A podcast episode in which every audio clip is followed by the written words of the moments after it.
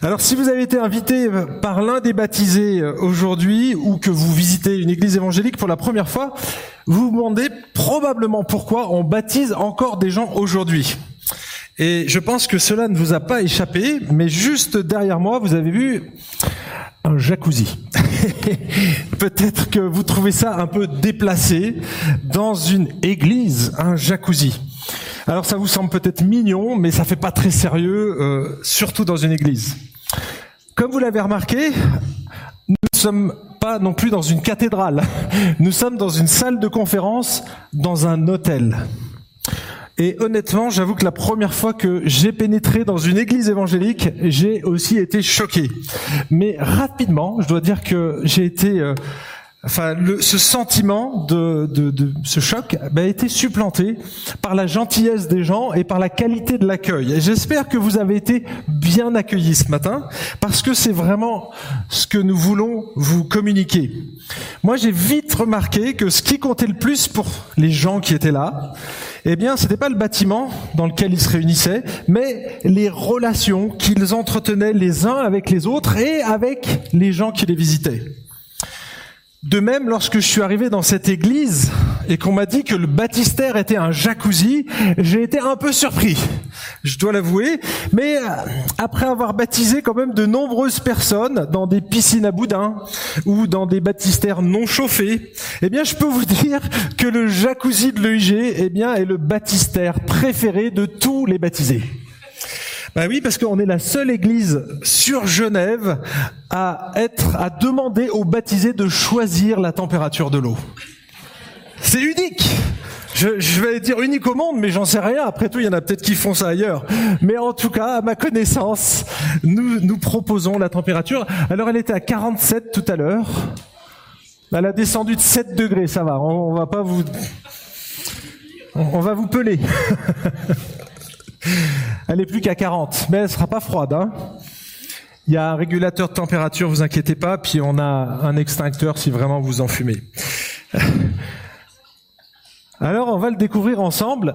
Ce qui le compte, ce qui compte, c'est pas le lieu en fait, c'est pas le récipient ou la température de l'eau, mais c'est la motivation et l'authenticité de ceux qui vont dans l'eau. Et c'est ce qu'on va on va s'attarder là-dessus ce matin. Et sans plus tarder, je vais vous proposer de lire avec moi un texte, et c'est un des principaux textes qui parle du baptême dans la Bible. Et donc voilà, je vais projeter ce texte juste derrière moi, et je vais le lire. Si tu... Voilà, merci. Alors c'est dans l'évangile de Matthieu et c'est au chapitre 28, c'est les toutes dernières paroles de Jésus, en tout cas mentionnées par euh, l'évangéliste Matthieu. Regardez ce qu'il dit. Les onze disciples allèrent en Galilée sur la montagne que Jésus avait désignée. Quand ils le virent, ils l'adorèrent. Mais quelques-uns eurent des doutes. Jésus s'approcha et leur parla ainsi. Tout pouvoir m'a été donné dans le ciel sur la terre. Allez, faites de toutes les nations des disciples, baptisez-les au nom du Père, du Fils et du Saint-Esprit, et enseignez-leur à garder tout ce que je vous ai prescrit. Et voici, je suis avec vous tous les jours jusqu'à la fin du monde. Alors ce texte, il n'est pas parachuté comme ça par hasard, il s'inscrit dans un contexte. Et je vais vous donner quelques éléments de ce contexte. En fait, quelques lignes avant donc ce, ce récit, on apprend que les onze disciples étaient très probablement entourés de nombreux autres disciples qui ont été soit témoins de la résurrection, et là je pense aux femmes qui ont été à la sortie du tombeau, soit qui ont entendu parler de la résurrection. Parce que c'est quand même un fait assez exceptionnel. Quelqu'un qui ressuscite, je ne sais pas si vous en connaissez, en tout cas, si c'était le cas, tout le monde le saurait. Parce que non seulement vous allez le dire, mais en plus aujourd'hui avec euh, les réseaux sociaux, ça va très très vite. J'ai à ma connaissance pas, j'ai déjà entendu des choses, mais quand on commence à gratter un petit peu, on s'aperçoit que c'est beaucoup du bruit, mais qu'il n'y a pas de preuves. Là, il y a eu plus de 500 personnes qui ont vu Jésus. La Bible nous dit qu'ils l'ont vu en même temps. Et on se dit, waouh, ça veut dire que ce Jésus-là, il a pas, il n'est pas juste apparu comme ça. Et quand on lit les récits, on voit qu'il est resté 40 jours parmi les disciples. Alors parfois, il faisait des apparitions à des moments, mais on sait qu'il a vécu, il a mangé avec eux. Il s'est passé des choses après la résurrection et ses propres disciples qui avaient vécu avec lui l'ont vu de leurs yeux vus. Et eux ont été capables d'aller mourir pour défendre ce message parce que le cœur du message chrétien, du, christianisme, c'est la résurrection de Jésus. Si Jésus n'est pas ressuscité, notre foi est vaine. On reste dans nos péchés, et donc du coup, on n'a aucune assurance d'une vie après la mort. Mais la résurrection change complètement notre perspective. Et c'est ce qu'on va voir maintenant parce que c'est le message d'espérance. Mais vous avez probablement regardé comme moi que sur ces disciples, alors là il parle des onze, mais il y en avait probablement beaucoup plus. Quelques-uns ont adoré Jésus.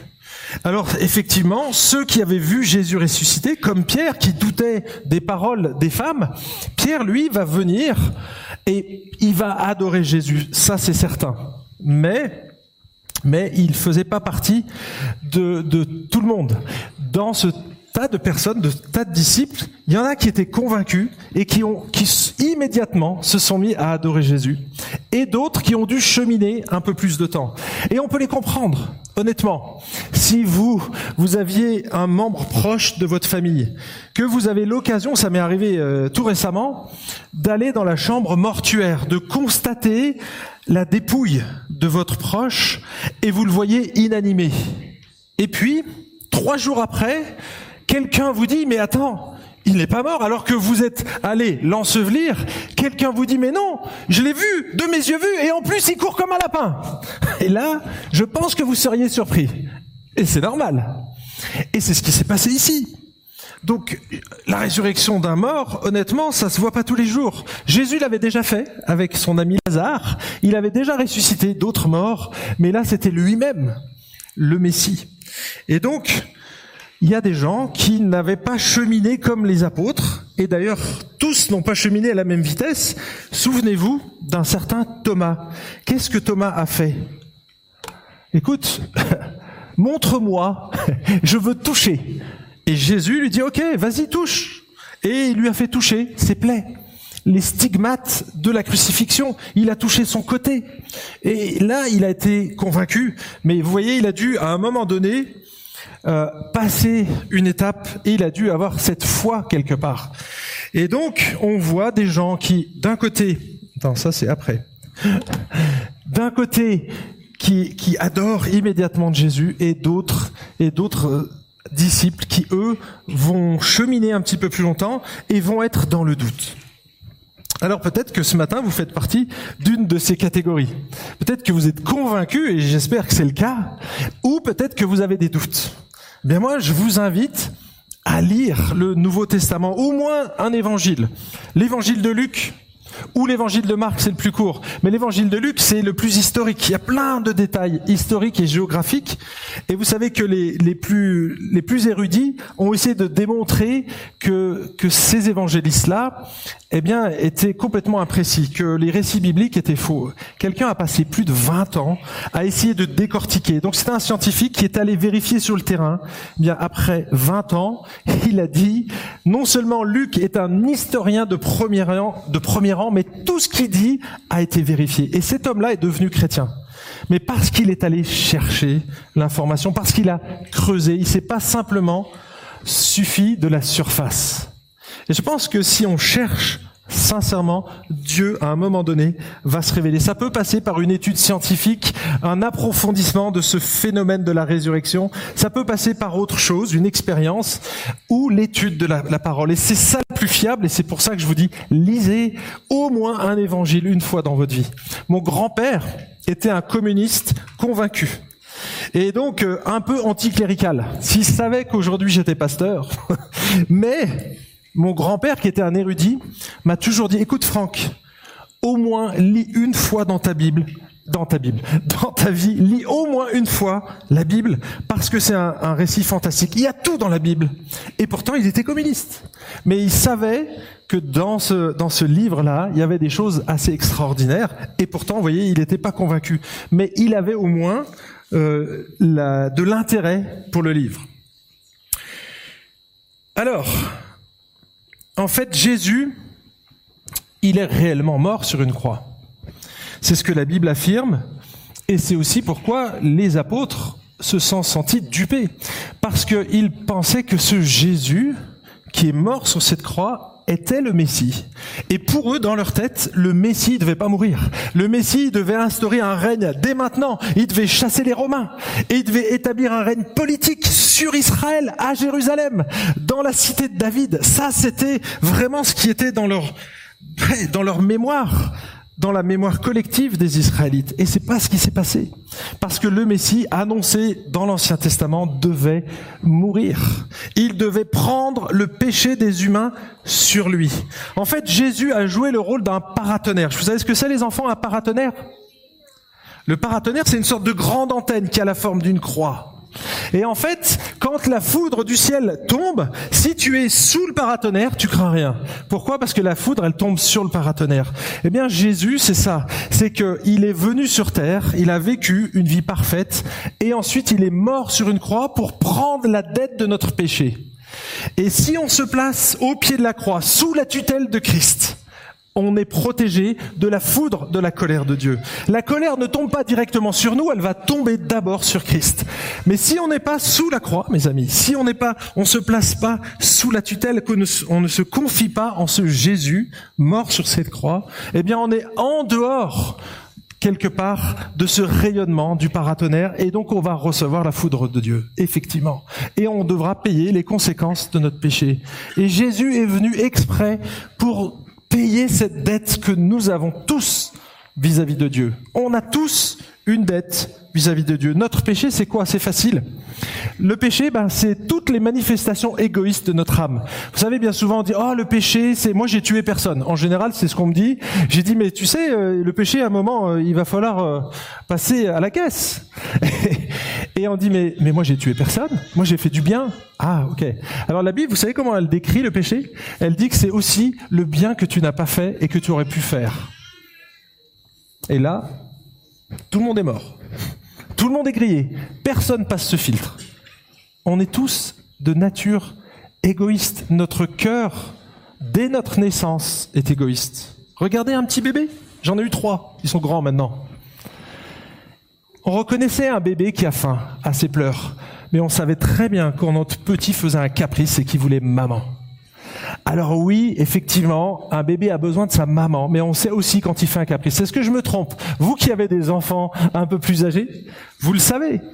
Parce que, en fait, par nature, il veut, il est le centre du monde, le bébé. Et donc, il veut, il veut être le centre de sa famille, de sa maman, qu'elle soit toujours à ses côtés. Et le moins de petits cris, c'est la cour eh ben c'est elle qui finira esclave. Mais en tout cas, on est pécheur par nature, on est séparé de Dieu. Séparé, c'est qu'on n'a plus cette connexion avec Dieu. La Bible parle d'une mort. Cette séparation, c'est la mort spirituelle. On n'est plus connecté avec notre Créateur. Et Jésus est venu rétablir cette connexion. Quelque part, ce paratonnerre nous met en relation avec lui. Et du coup, on peut accéder à lui. Jésus s'est pas satisfait de venir simplement changer notre comportement. Il est venu changer l'intérieur. Vous avez remarqué dans notre texte qui est écrit? Regardez, au verset 19, pardon. Allez, faites de toutes les nations des disciples. On l'a lu. Baptisez-les au nom du Père, du Fils et du Saint-Esprit. On parle à des disciples. Un disciple, c'est quoi? C'est une personne qui a un cœur changé. Regardez l'un des textes qui est écrit, bien longtemps avant Jésus, qui parle de la nouvelle alliance. Regardez ce qu'il dit. Je vous donnerai un cœur nouveau et je mettrai en vous un esprit nouveau. Je Jeterai de votre chair le cœur de pierre et je vous donnerai un cœur de chair. Je mettrai mon esprit en vous et je ferai que vous suiviez mes prescriptions et que vous observiez et pratiquiez mes ordonnances. Voyez le traitement que Jésus ici, enfin que la Bible, elle s'attaque au cœur, elle s'attaque aux choses en profondeur, à la racine du mal. Elle s'attaque pas simplement aux symptômes du mal, mais à la racine du mal. En médecine, on, on dirait que si vous avez mal à la tête, ça c'est un symptôme, on peut vous donner de l'aspirine. Mais donner de l'aspirine, ça va juste calmer la douleur. On règle pas le problème. Si vous avez une tumeur au cerveau, si vous ne réglez pas le problème de la tumeur, si vous notez pas de la tumeur, vous allez toujours avoir ces problèmes de mal de tête. Vous pourrez prendre de l'aspirine, ça va vous calmer pour un temps, mais ça reviendra. Jésus, lui, il vient enlever notre tumeur, la tumeur du péché. Et il vient remplacer, et il met en nous un esprit nouveau. Vous avez vu ici, cet esprit, c'est un peu le rôle d'un pacemaker. C'est quoi le rôle d'un pacemaker? Eh bien, c'est d'envoyer des impulsions dans notre cœur et qui sont nécessaires si on veut pouvoir vivre. Le Saint-Esprit va envoyer des impulsions pour qu'on puisse suivre les instructions de notre nouveau coach. Vous avez vu le rôle de l'Esprit, c'est en bas. Afin que vous puissiez observer et pratiquer mes ordonnances. Parce que les ordonnances de la Bible, mes amis, c'est high level. Hein Regardez ce qui est marqué dans le Nouveau Testament. En fait, le Saint-Esprit, s'il ne nous communique pas la vie, c'est impossible à mettre en pratique. Regardez ce que dit Jésus. Il nous demande de chercher l'intérêt des autres avant le nôtre. Est-ce que tu y arrives, honnêtement? Il nous demande de donner et de servir les autres avant de recevoir. Et il nous dit que c'est notre plus grand bonheur, c'est de donner de recevoir. Il nous demande à vous les hommes, si vous êtes mariés, d'aimer vos épouses jusqu'au sacrifice de votre vie. Ça, c'est ce que la Bible exige d'un mari. Il nous demande d'être droit, de dire la vérité, d'être honnête, alors que la majorité des personnes autour de nous contournent ces lois, sont malhonnêtes, vont mentir. Il nous demande de nous soumettre aux autorités qui parfois sont injustes. Jésus nous demande d'aimer nos ennemis, de ne pas rendre l'insulte ou de ne pas se venger, mais de prier pour ceux qui nous persécutent, de les bénir et de s'en remettre à celui qui juge de manière ultime. Il nous demande de ne pas rendre le mal pour le mal, mais d'accepter de souffrir en faisant le bien. Mes amis, ça c'est le programme d'un disciple. Vous voulez le mettre en pratique tout seul? Sans le pacemaker? Impossible. Sans l'Esprit de Jésus, on est incapable de mettre en pratique la Bible.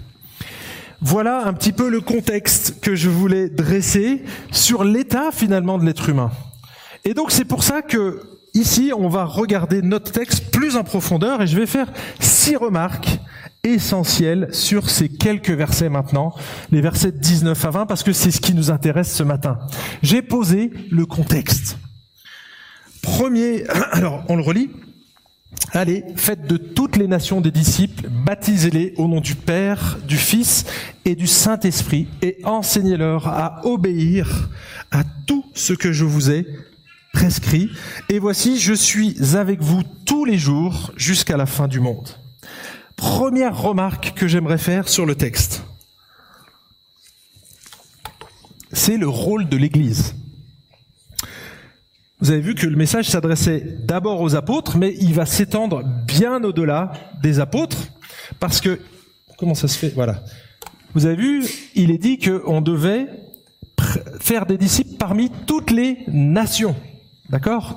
Donc on voit que c'est pas simplement localement, mais c'est beaucoup plus large. Et puis il nous donne à la fin, au verset 20, la promesse qui serait avec nous tous les jours jusqu'à la fin du monde. C'est-à-dire que le Saint-Esprit va nous accompagner dans cette mission-là, parce que on, doit faire des disciples qui vont obéir. Donc s'il n'y a pas le Saint-Esprit, c'est pas pas possible. Hein. Et donc il nous dit non mais je serai là jusqu'au bout, jusqu'à la fin du monde. Donc vous voyez que finalement notre mission, elle est pas seulement locale, elle est universelle et elle est intemporelle parce que c'est jusqu'à la fin du monde. Donc vous voyez, c'est vraiment un message qui s'adresse à l'Église de manière générale. Ensuite, si on regarde de plus près, dans l'original, on voit, et il y a un seul mot en français pour traduire cette expression, faire des disciples, mais en fait c'est un seul mot en grec. En anglais, il y a une équivalence, c'est le discipleship. Ceux qui font de l'anglais, ils ont une idée de ce que c'est. Eh ben les Français, on n'a pas ça, ni les Suisses d'ailleurs. On n'a pas dans notre vocabulaire un mot. Il faudrait écrire discipuler. Franchement, c'est pas terrible. Il faudrait rajouter un mot dans le dictionnaire. Et donc les spécialistes disent, bah écoutez, la meilleure traduction, ce serait former ou façonner des disciples. Vous voyez, on va travailler avec ces personnes. C'est des humains. Donc on va former ces gens pour qu'ils apprennent à obéir. Ça, c'est la première remarque. C'est donc notre rôle principal, mes amis, c'est de faire des disciples, donc de former des disciples de Jésus. Je vais expliquer dans quelques instants c'est quoi un disciple.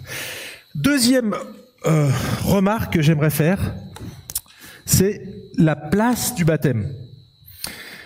Allez, faites de toutes les nations des disciples, baptisez-les au nom du Père, du Fils et du Saint-Esprit.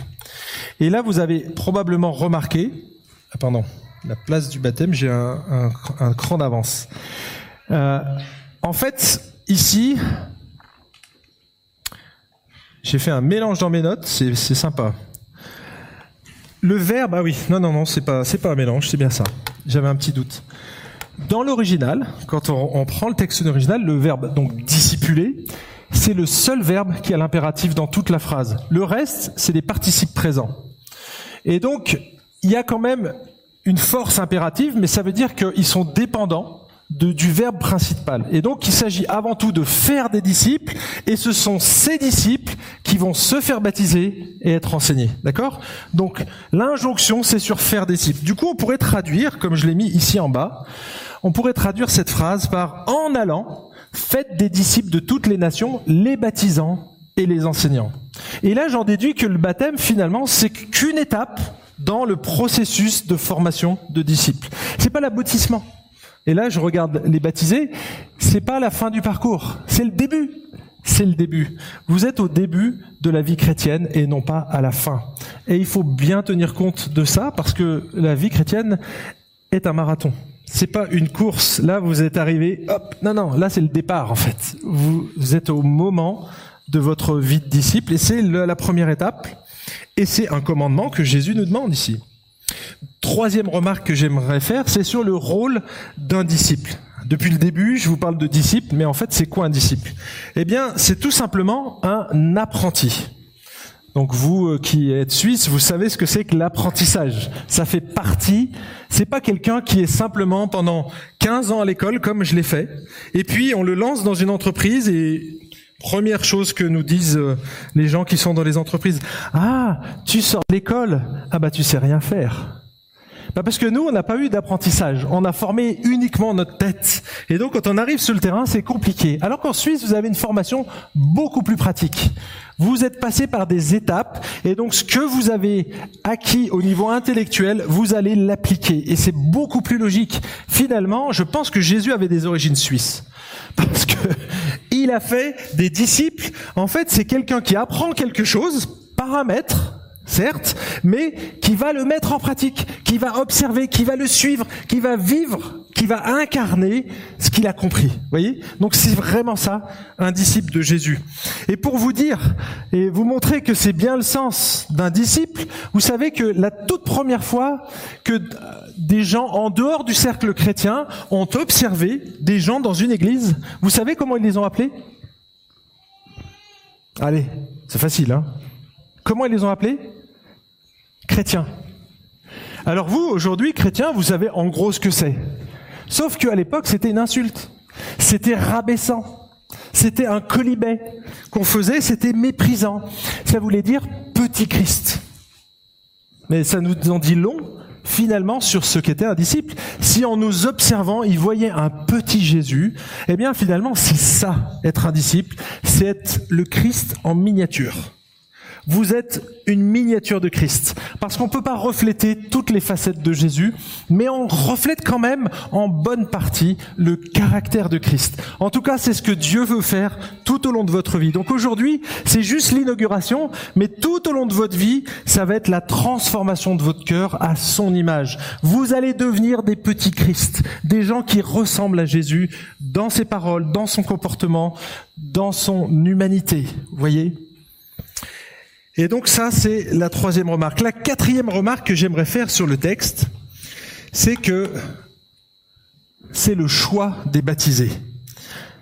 Un disciple, mes amis, ça choisit volontairement de suivre Jésus et de respecter son enseignement. Il y a un libre consentement du baptisé.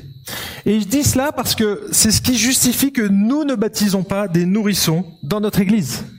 En fait, on attend que les candidats au baptême aient atteint l'âge adulte. On n'a pas fixé pour le moment, mais on est en train d'y réfléchir, de, de fixer un âge précis pour que ça soit clair finalement pour tout le monde afin que les gens qui passent par les eaux du baptême puissent faire un choix réfléchi et indépendant de leurs parents. D'accord? En fait, je vais, faire un petit sondage. Qui aime en été, lorsque vous êtes au bord de la piscine, tout habillé, être poussé dans l'eau? Vas-y, levez la main. Qui aime aime ça? Tout habillé, avec ton téléphone portable dans ta poche. Alors, je vous signale qu'il n'y a que des enfants et à leur âge, avoir un téléphone portable dans sa poche, c'est pas terrible. Pourquoi vous, messieurs et mesdames, vous n'aimez pas ça? Pourquoi vous aimez pas quand vous pousse dans l'eau? Pas parce que vous préférez rentrer tranquillement dans l'eau. Hein on préfère rentrer de notre plein gré dans l'eau. On est d'accord On veut que ce soit un choix. Et donc on va enlever gentiment notre veste, on va mettre un maillot de bain, on va rentrer dans l'eau. Vous voyez, c'est volontaire. Eh bien c'est pour ça que dans notre église, on pousse pas les gens dans l'eau. Ils viennent là, ils vont témoigner de leur foi, et c'est eux qui font le choix d'aller dans l'eau. Bien sûr, on va les accompagner, mais on ne les pousse pas dans l'eau, ils font un choix délibéré en toute connaissance de cause. Et d'ailleurs, on va entendre leurs témoignages. Et c'est magnifique, honnêtement. Écoutez vraiment ces moments parce que c'est très fort. Moi, j'ai lu et je les ai entendus parce que, bien sûr, on a eu des, des longs moments de discussion. Et vous allez voir, c'est magnifique ce que fait le Saint-Esprit qu'on ne voit pas, mais qui fait réellement dans la vie de quelqu'un. Cinquième, cinquième remarque que j'aimerais faire ici sur le texte. En fait, il y a un terme. Le, mot, c'est baptizo. Baptizo, ça, ça veut dire quoi? Eh bien, ça veut tout simplement dire plonger de façon répétée, immerger, submerger, nettoyer en plongeant, en submergeant ou laver, rendre propre avec de l'eau. C'est un terme qu'on utilisait dans l'Antiquité chez les teinturiers, on prenait les peaux ou les tissus qu'on plongeait, là vous avez ici, c'est au Maghreb, ça se fait encore. Et donc on les plongeait dans des teintures pour teinter les peaux de bêtes. Et donc on les, on les immergeait et pendant un bon moment, vous voyez, c'est pas simplement quelques gouttes d'un liquide, c'est qu'on les plongeait. Et donc le sens du baptême, la forme du baptême, eh bien, elle vient d'ici quelque part. Et pas que, c'est qu'on a quand même pas mal de textes et je vous les juge. Comment vous baptiseriez quelqu'un? Au tout début, on plongeait les gens dans l'eau. Regardez ces textes. Matthieu 3,16. Dès que Jésus eut été baptisé, il sortit de l'eau.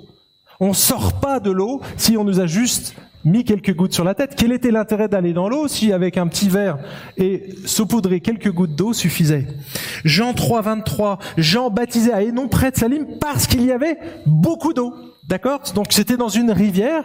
Parfois les rivières étaient un peu asséchées. C'était pas suffisant pour baptiser. Alors ça veut dire quoi bah, C'est qu'il fallait beaucoup d'eau, donc on immergeait totalement la personne. Et puis, acte 8, 38, Philippe et l'eunuque descendirent tous deux dans l'eau et Philippe baptisa l'eunuque. Donc on descend pas dans de l'eau si c'est suffisant de juste asperger quelques gouttes sur la tête de quelqu'un. Donc vous voyez, c'est des textes qui sont dans le Nouveau Testament, et bien sûr cette pratique s'est fait dans le Nouveau Testament dès que les personnes se repentaient de leurs péchés, reconnaissaient qui était Jésus. L'étape immédiate, parfois c'était le jour même, on les baptisait. Mais il y avait tout un contexte. Ils avaient été enseignés par la Torah, ils attendaient le Messie, ce qui n'est pas notre cas, et donc on n'a pas le même degré de connaissance. C'est pour ça qu'on prend le temps avant de baptiser nos candidats. On veut s'assurer qu'ils aient bien saisi ce message de l'évangile et que ce sont bien déjà des disciples. D'accord? C'est pas des disciples en devenir qu'on baptise, c'est déjà des disciples. Et donc, on veut simplement les accompagner sur ce chemin. Et enfin, dernière remarque, c'est le symbolisme du baptême. Je vous ai mis ici un petit schéma. En fait, on se calque sur l'identité de Jésus, de ce qu'il a fait en fait. Jésus est venu sur la terre, il est mort sur une croix, il a été enseveli et ensuite il est ressuscité. Et quand on devient un chrétien, quand on est un chrétien, un petit Christ, on s'identifie à la mort et à la résurrection de Jésus. Et c'est exactement ce que symbolise le baptême, c'est qu'on vient avec son ancienne vie, et donc on est pécheur, et là on va nous mettre dans l'eau. Normalement, il faudrait mettre dans la terre, mais c'est un peu compliqué hein, avec du sable. Essayez, vous allez voir. Et donc on fait ça avec de l'eau. C'était beaucoup plus pratique et puis surtout c'était déjà une pratique dans l'Ancien Testament. Et donc on va dans l'eau. Ici on meurt, c'est symbolique. On meurt à notre ancienne vie et quand on sort de l'eau, normalement si on se noie pas, eh bien on ressuscite à une nouvelle vie. Et c'est symbolique de ce qui s'est passé à l'intérieur. Donc le baptême, c'est la manifestation physique d'une réalité intérieure, spirituelle. C'est ce que le Saint-Esprit a fait dans notre vie. Et donc aujourd'hui, on est une nouvelle création. Un, disciple de Jésus, il a été régénéré dans son cœur. Il a un nouveau cœur. Et quelque part, nous ici, nous ne sommes qu'une succursale de cette grande manufacture qui fabrique des corps, des cœurs, pardon, qui transforme des cœurs, qui est l'église, la grande église avec un, un, grand E. Nous, on est une petite succursale de cette église et vous allez voir tout à l'heure que cette succursale, sa mission, c'est de faire des disciples, donc transformer des cœurs, de participer à cette transformation en tout cas, et bien vous allez voir qu'on va se prolonger encore et qu'on va monter une nouvelle succursale. Et ça, c'est pour toi, John, que je parle. Aujourd'hui, donc, 22 octobre 2023, l'Église a toujours la même mission, faire des disciples et de valider le baptême et l'engagement des disciples, de les accueillir officiellement dans le corps de Christ. Comme je l'ai dit, ils étaient déjà des disciples avant leur baptême, mais ça c'était officieux. Aujourd'hui, c'est officiel. Et nous sommes témoins en tant qu'Église qu'ils vont confesser Jésus-Christ et on peut leur dire Amen, vous faites partie de la grande famille et on veut vous accueillir les bras ouverts. Alors, chers amis, si ce matin vous vous reconnaissez comme disciples de Jésus et que vous n'êtes toujours pas baptisés, eh bien moi je vous invite à y réfléchir parce que finalement, ce message c'est pas simplement pour les baptisés, c'est aussi pour vous qui ne l'êtes pas encore. Est-ce que vous avez déjà commencé par obéir à ce premier commandement? Parce que c'est l'un des tout premiers, et c'est le plus facile honnêtement. Hein. Se faire baptiser, hein, passer dans l'eau, surtout quand elle est chauffée, alors je sais pas à quelle température elle est maintenant. Ah, elle a bien baissé, il y a 39. Mais en fait, il faut réfléchir. Si vous vous êtes toujours pas baptisé, venez nous voir, les anciens. Vous avez vu, on est trois ici. Venez nous voir, venez discuter avec nous, discuter avec les gens dans cette assemblée. Tous ceux qui sont aussi passés par les eaux du baptême, ils vont vous parler de leur expérience. Si ce matin vous avez déjà été baptisé, que vous avez un peu perdu le nord, que vous vous êtes un peu égaré sur le chemin, que vous avez perdu votre passion pour Jésus, eh bien, la même chose. Venez en discuter avec nous. Venez en discuter. Il faut pas rester comme ça. Vous êtes un petit peu comme ces membres d'un corps. On se coupe un doigt, puis on le met dans de la glace. Vous voyez? C'est pas terrible ça. Hein? Mais en fait, vous êtes séparés du corps. Vous venez plus à l'église. C'est compliqué. Et en fait, vous êtes encore dans de la glace là. Mais si vous ne vous greffez pas rapidement à une église, au corps de Christ, vous allez mourir. Ça, c'est une certitude. C'est une certitude. Donc, venez et nous vous accueillons les bras grands ouverts. Enfin, si ce matin vous reconnaissez que vous n'êtes pas encore un disciple de Jésus, que vous hésitez ou que vous avez des doutes, venez aussi en discuter avec nous. On se fera un plaisir de vous accompagner, de vous faire découvrir ce Jésus, le Jésus de la Bible. D'accord?